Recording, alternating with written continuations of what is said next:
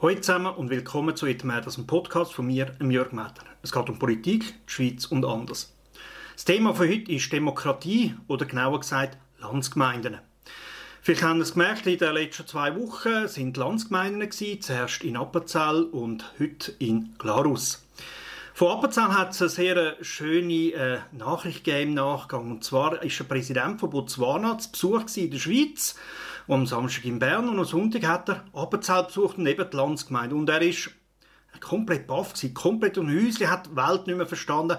Can you believe it? hat er in der Medienkonferenz am Montag zu den äh, Journalisten und zum Publikum gesagt. Was hat ihn so komplett aus der Fassung gebracht? Ja, ganz einfach. Die Appenzeller haben eine Erhöhung der Gebühren und der Steuern zugestimmt. Das Volk sagt Ja zu einer höheren Belastung und niemand wehrt sich in dem. Es gibt keinen Protest, keinen Aufstand, kein nichts. Man akzeptiert das, man findet es sinnvoll. Und das hat er noch nie in seinem Leben erlebt oder sich auch nur schon vorstellen dass das Volk sich freiwillig die Steuern erhöht. Das hat sein Fassungsvermögen wortwörtlich überstiegen. Äh, auf 20 Minuten hat es einen Bericht mit dem Video von der Pressekonferenz. Es ist lohnenswert. Mit welcher Offenheit und Ehrlichkeit äh, Präsident von Botswana seine Verwunderung kundgetan hat. Und er hat dann auch gesagt, ja, so die Distanz von Botswana zu der Schweiz, die sei noch groß, da gäbe es noch sehr viel zu machen. Ja, was hat ihn verwundert? In seinem Land und wahrscheinlich auch in den meisten, vielen anderen Ländern, aber speziell in vielen afrikanischen Ländern, wird Regierung und Bevölkerung als krassen Gegensatz gesehen. Die gegen die anderen.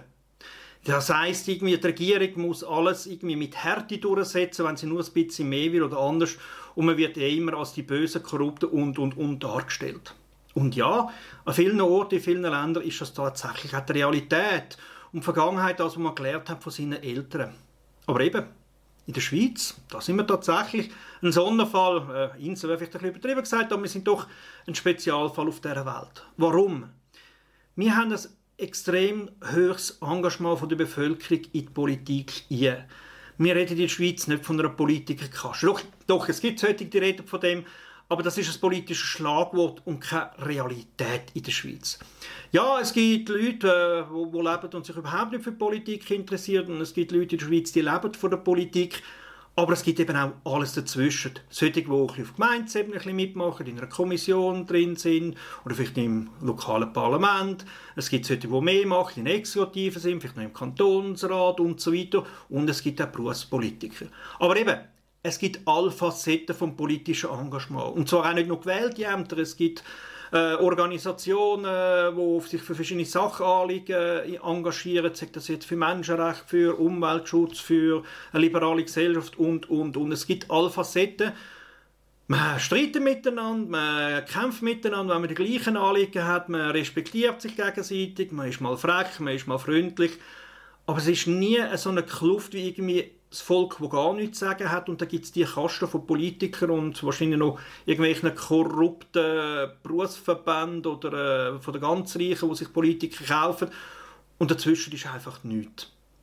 Das fehlt in der Schweiz. Es gibt eben alle Facetten. Und wenn es eben all die Facetten zwischen Bevölkerung und Politik oder auch zwischen Wirtschaft und Politik und Wirtschaft und Bevölkerung gibt, dann entsteht auch ein gegenseitiges Verständnis voneinander, füreinander.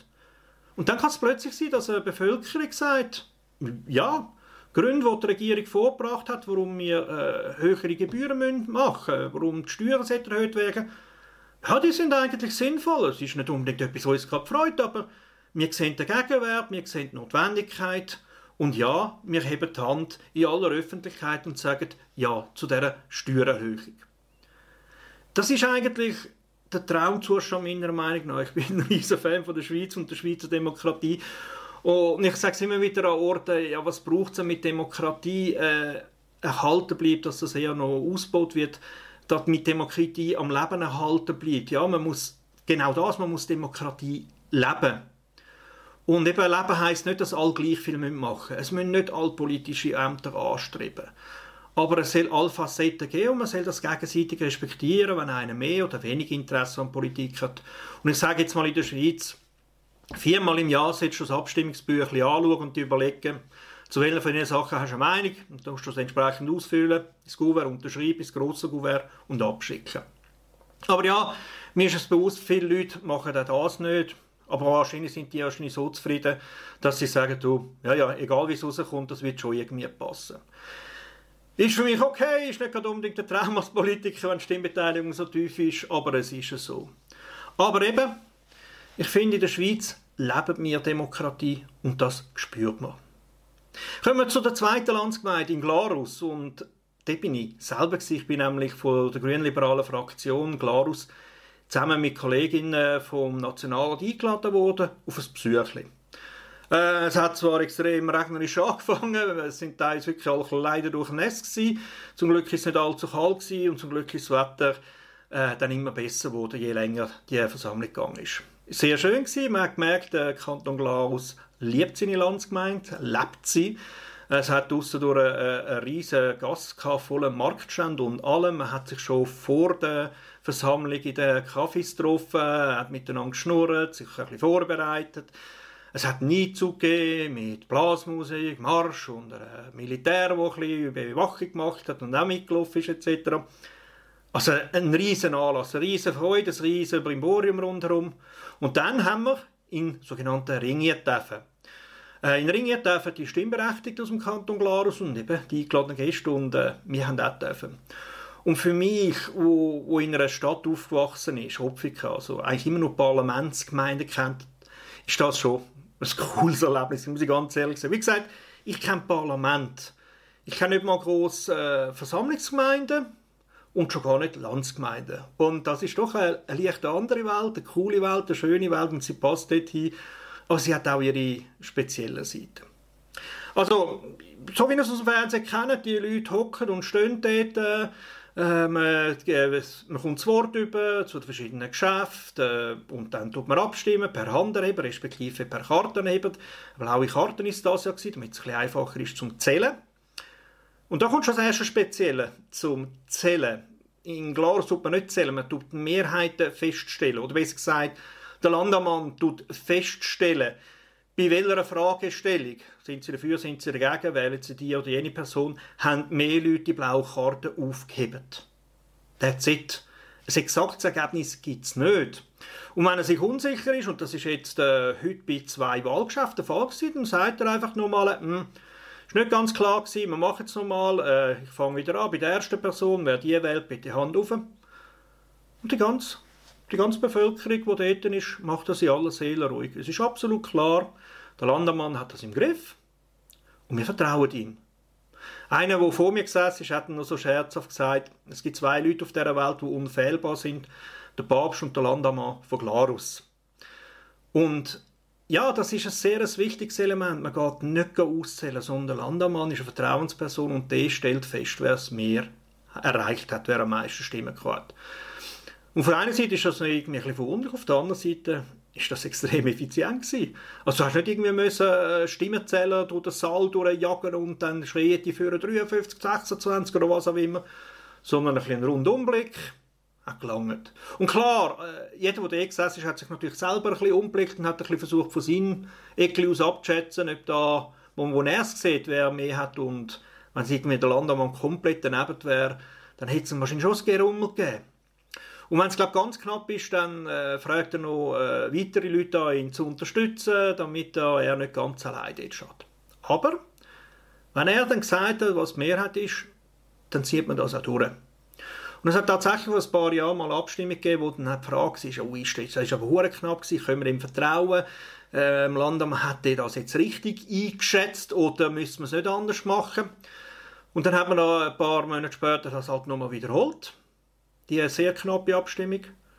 Und an dem Tag ist die Abstimmung 80 zu 20 gewesen. Also überaus deutlich. Es ist nicht so gewesen, dass die Leute ihre Meinung geändert haben, sondern sie haben einfach ganz klar gesagt, der Landamann macht das, er kann das und wir vertrauen ihm. Und wir fangen jetzt nicht an, Entscheidungen, die wir schon mal gefällt haben, wieder umzustellen, weil dann geht die ganze Institution Landsgemeinde, so wie sie in Glarus gelebt wird, in sich zusammen. Und das ist es nicht wert. Und eben, ich muss auch sagen, wenn natürlich eine Abstimmung sehr knapp ist, selbst wenn man bös gesagt jetzt mal das andere nimmt, sagen wir, es wären drei Stimmen Unterschied gewesen und er hat das falsch eingeschätzt, dann ist ja die Minderheitsmeinung keine absolute Katastrophe, weil mehr oder minder die Hälfte der Leute haben die Minderheitsmeinung wählen. Und wenn es deutlich wäre, also wenn es wirklich Katastrophe wäre, wenn es falsch rauskäme, äh, dann ist es aber auch keine Frage. Da, da kann jeder im, im Ring sehen, wo die Mehrheiten sind. Ich, ich habe von dem System schon gehört, aber es ist immer ein Unterschied, wenn man das erstmal vor Ort sieht. Es war spannend, wie die Leute äh, geredet haben. Also es hat immer sehr äh, formelle Anrede gegeben. Äh, äh, hochverehrter Herr Landamann, hochgetraute, äh, hochgetraute liebe Mitlandleute. Und dann hat der Text angefangen. Praktisch alle haben so angefangen und der eine, der nicht so angefangen hat, hat es gerade ein bisschen hm, hm, hm, gegeben, weil das macht man nicht. Also es ist eine gewisse Formalität drin, aber auch eine gewisse Spontanität. Weil die Leute können sich einfach melden, gehen, reden zu gehen. Man erwartet natürlich, dass man sich relativ kurz halten, was nicht alle eingehalten haben, aber das akzeptiert man in aller Ruhe. Wenn einer würde unterbrechen, dann wäre es der Landamme. Aber ich bin mir sicher, der, der so lange geschnurrt hat, der wird wahrscheinlich in den nächsten zwei, drei Wochen, wenn irgendwo in der Beiz ist, das hören. Du hast, hast dich wieder nicht können kurz halten Hast wieder müssen bei Adam und Eva anfangen. Ich, ich glaube, der kommt schon noch zu spüren, über, dass er ein bisschen das Budget, sein Budget ein bisschen überzogen hat. Was aber auch spannend war, ist eine der Fragen, die da war, wie sie, äh, im Glarus ist, wie sie ihre Gemeinden organisieren wollen.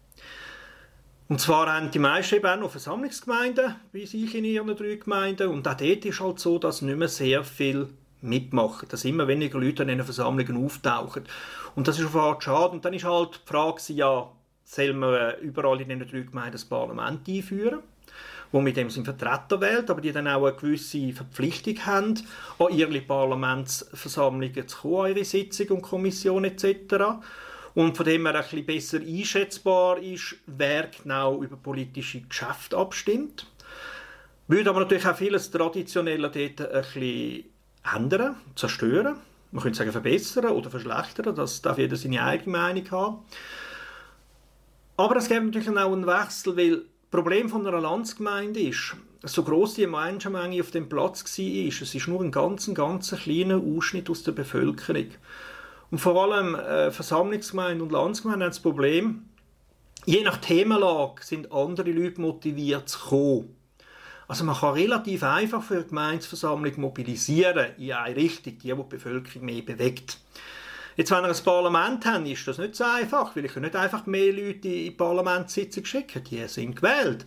Klar, man kann versuchen, die ein bisschen zu beeinflussen, mit denen zu diskutieren und zu erklären, warum sie ja oder nein müssen stimmen, aber es fokussiert sich dann auf die 30, 40 Leute, die gewählt sind. Und man kann nicht irgendwelche thematischen Zufallsmeer plötzlich erzeugen. Aber eben, es will natürlich auch ein, gewisses Maß an Unmittelbarkeit und Spontanität von einer Versammlungsgemeinde wegnehmen. Jetzt für mich eben, wo, wo einer ist, der aus einer Parlamentsgemeinde kommt, ich glaube, ich möchte nicht Opfik als Versammlungsgemeinde haben. Ich finde es eigentlich die gewisse Berechenbarkeit, Zuverlässigkeit von einem Parlament sinnvoll.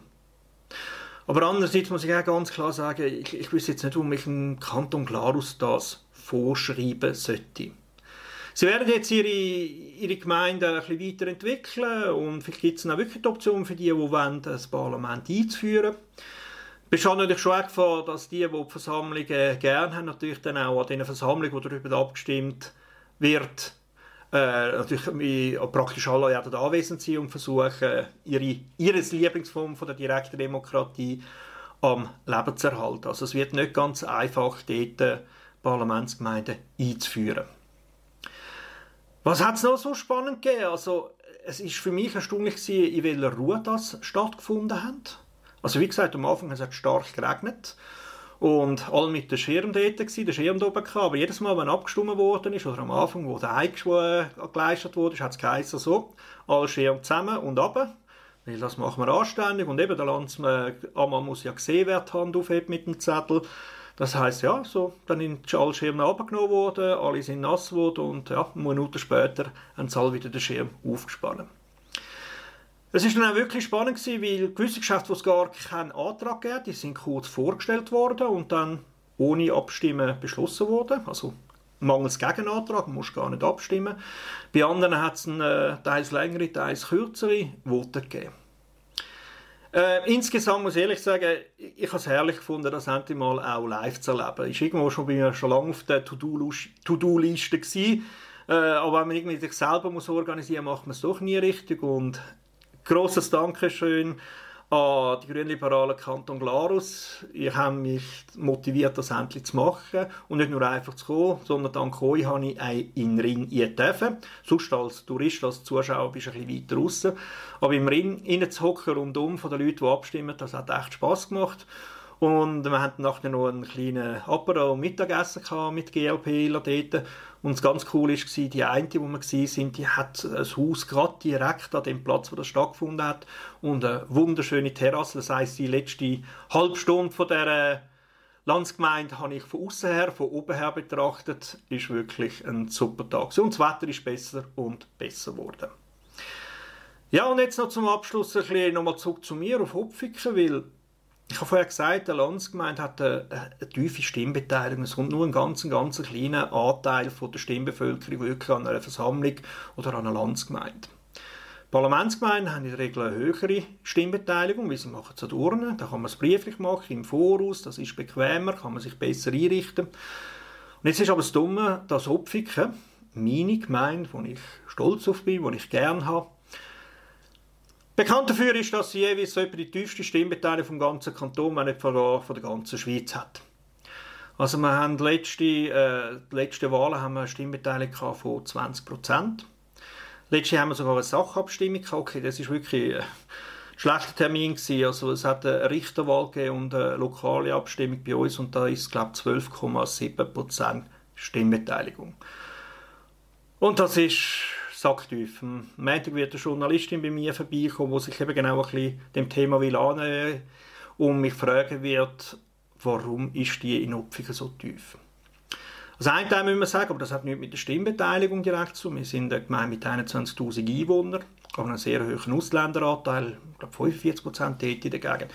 Das heisst, 21'000 Einwohner, aber etwa so 9'000 Stimmberechtigte.